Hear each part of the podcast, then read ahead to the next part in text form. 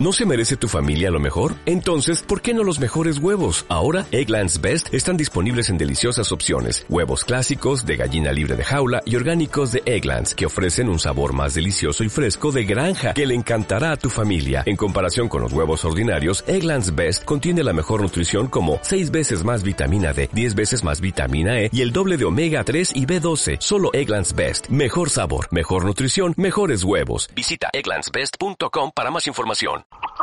Fábulas de robots de Stanislaw Lem.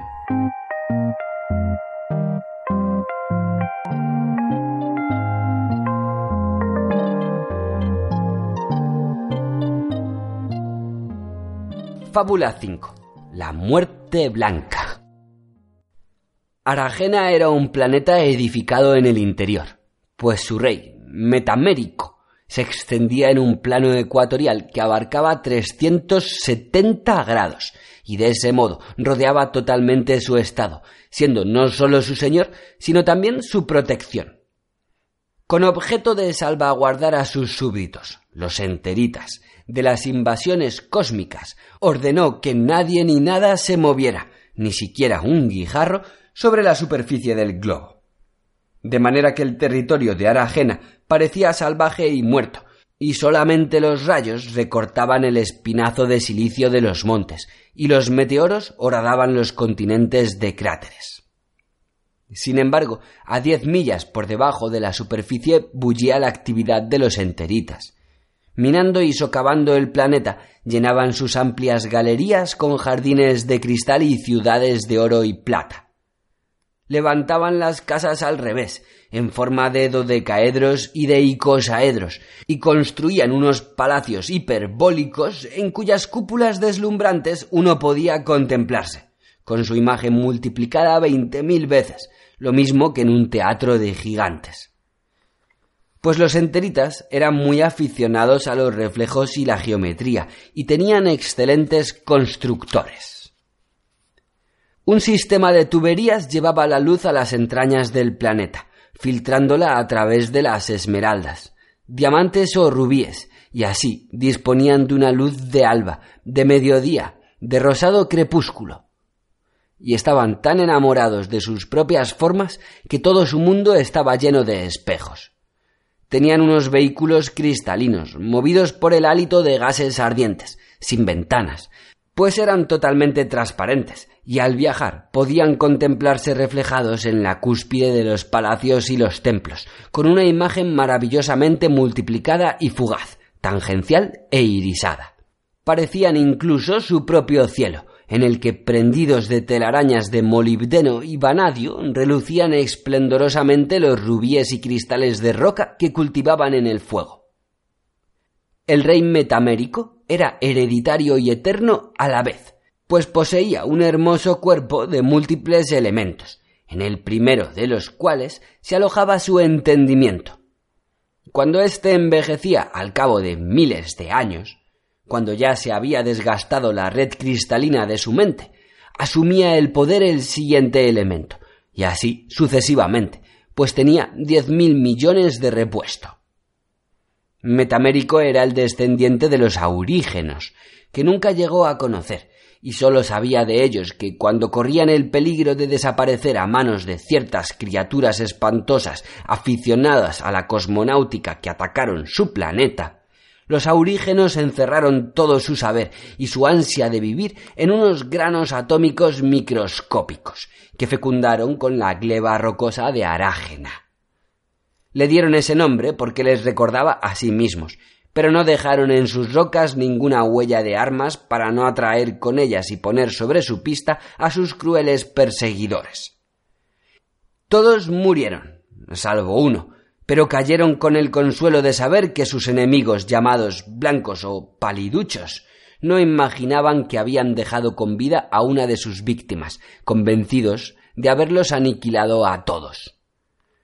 Los enteritas que nacieron de Metamérico no compartían su conocimiento sobre el extraordinario origen de su raza, pues la historia del terrible final de los aurígenos y del comienzo de los enteritas estaba escrita en un antiquísimo y negro cristal volcánico escondido en el mismo núcleo del planeta. En las profundidades del suelo rocoso y magnético que los valientes constructores excavaban, ampliando su reino subterráneo, Metamérico ordenó fabricar una serie de asteroides que lanzaron al espacio, describiendo un círculo infernal alrededor del planeta y defendiendo sus accesos.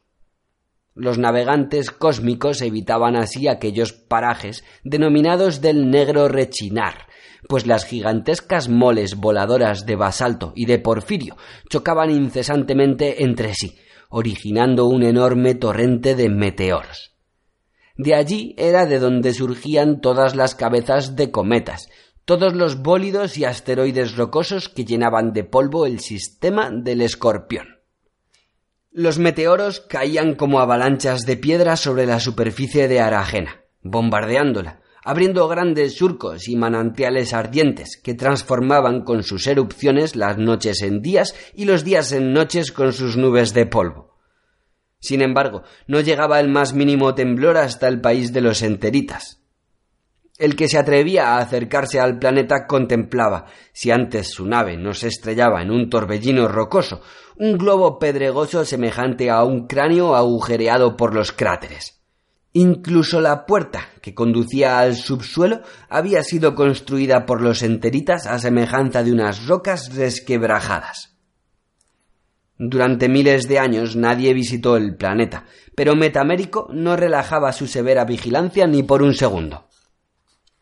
Cierto día, un grupo de enteritas que había salido a la superficie descubrió algo parecido a una copa o un cáliz gigantesco, clavado en un montón de rocas y cuya destrozada concavidad, vuelta hacia el cielo, estaba agujereada en varios sitios. Inmediatamente se trasladaron al lugar los expertos en astronáutica, quienes dictaminaron que se trataba de los restos de una nave estelar extranjera de procedencia desconocida. La nave era muy grande. Al acercarse pudieron ver que tenía la forma alargada y esbelta de un cilindro, con la proa hundida en las rocas y toda ella recubierta de una capa de pintura y hollín, y su popa estaba construida de tal manera que recordaba, con su forma de copa o de cáliz, las bóvedas más grandes de los palacios subterráneos. Trajeron de debajo de la tierra unas máquinas provistas de enormes tenazas, que con gran cuidado extrajeron la misteriosa nave del lugar donde se había estrellado y la llevaron al subsuelo. Luego, un grupo de enteritas aplanó y niveló el cráter abierto por la proa de la nave para borrar toda huella del choque de la superficie del planeta, y volvieron a cerrar la puerta de basalto. El casco de la nave, ennegrecido como si hubiera ardido en el carbón, yacía en la sala principal de investigación, provista de gran cantidad de luces. Los investigadores enfocaban sobre su superficie refulgente los más claros cristales y con un durísimo diamante perforaron la coraza exterior. Debajo de ésta encontraron una segunda, de un raro blancor que los asustó un poco, y después de haberse perforado esta segunda coraza con un taladro de carburo de silicio, se encontraron con una tercera impenetrable, y en la que había una puerta hermética que no supieron abrir. El sabio más anciano, Afinor, examinó cuidadosamente la cerradura de la puerta y descubrió que para abrirla había que pronunciar cierta palabra, pero no la conocían, ni tenían forma de deducirla. Durante largo rato probaron con varias palabras, tales como cosmos, estrellas, travesía, pero la puerta ni se estremeció. No sé si es correcto que tratemos de abrir esta nave sin saberlo el rey en Metamérico, dijo por fin Afinor. De niño escuché una leyenda sobre unos seres blancos que perseguían cualquier forma de vida nacida del metal por todo el universo sembrando el exterminio por venganza. Afinor se interrumpió bruscamente y junto con los demás contempló con espanto la blanca coraza de la nave, pues al pronunciar la última palabra, la puerta se estremeció de pronto y se abrió sobre sus goznes. La palabra que la había abierto era la de venganza. Los sabios llamaron a los guerreros quienes tan pronto como llegaron apuntaron sus lanzachispas hacia las tenebrosas profundidades de la nave iluminándola con sus cristales azules y blancos. La maquinaria de la nave estaba casi totalmente destrozada. Anduvieron largo tiempo entre las ruinas, buscando a la tripulación, pero sin encontrarla ni descubrir ninguna huella de la misma. Entonces, consideraron los sabios que aquella nave no era ninguna criatura racional, aunque las había tan grandes y aún mayores, pues la reina de tales naves pensantes era mil veces mayor que la que estaban contemplando. Sin embargo, los nudos de la mente eléctrica que lograron descubrir eran muy simples y dispersos. Por consiguiente, aquella nave extranjera no podía ser más que una máquina voladora, y sin tripulación, tan inerte como una piedra. En un rincón de la cubierta, junto a la pared acorazada, los investigadores encontraron un charco como de pintura, que parecía roja, y que manchó sus plateados dedos al tocarla. De dicho charco sacaron unos jirones de una desconocida vestimenta, húmeda y roja, así como unos fragmentos duros y calizos. Sin saber por qué, todos los que allí se encontraban, en medio de las tinieblas taladradas por los cristales luminosos, sintieron un gran terror pero el rey ya se había enterado del hecho. Inmediatamente acudieron sus mensajeros con la orden tajante de destruir la nave extranjera con todo lo que contuviera, y sobre todo el rey mandó entregar a los astronautas forasteros al fuego atómico.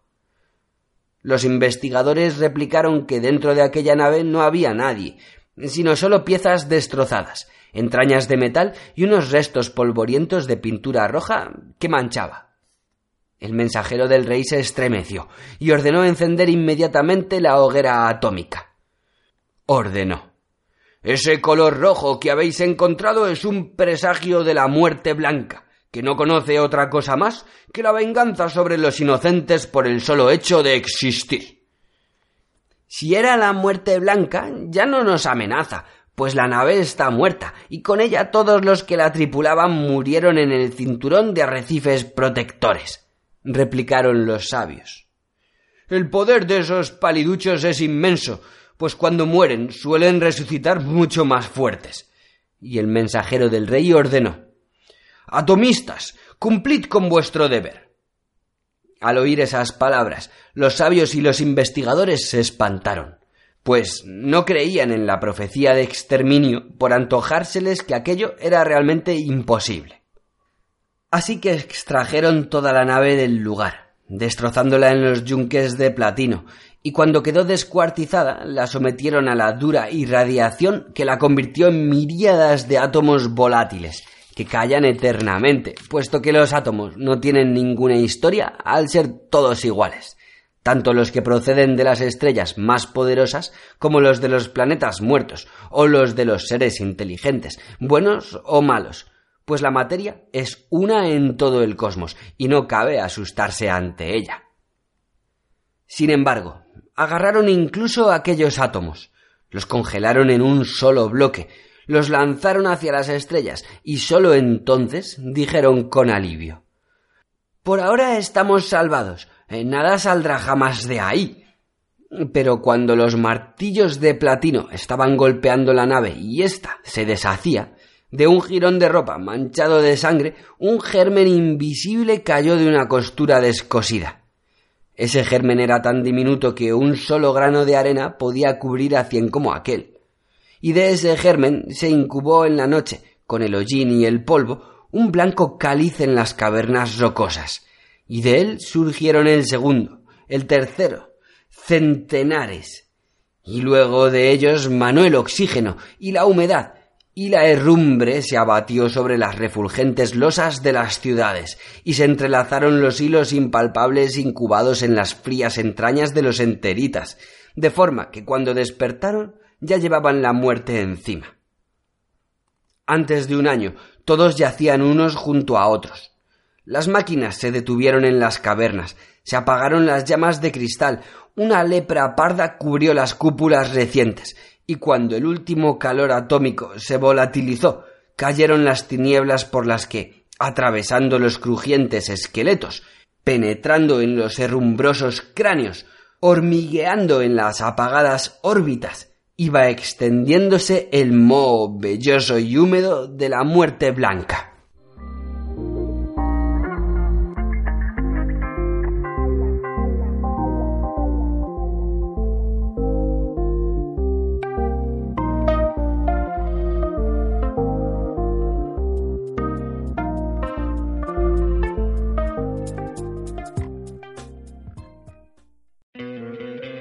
¿No te encantaría tener 100 dólares extra en tu bolsillo? Haz que un experto bilingüe de TurboTax declare tus impuestos para el 31 de marzo y obtén 100 dólares de vuelta al instante. Porque no importa cuáles hayan sido tus logros del año pasado, TurboTax hace que cuenten. Obtén 100 dólares de vuelta y tus impuestos con 100% de precisión. Solo con Intuit TurboTax. Debes declarar para el 31 de marzo. Crédito solo aplicable al costo de la presentación federal con TurboTax Full Service. Oferta sujeta a cambios o cancelación en cualquier momento.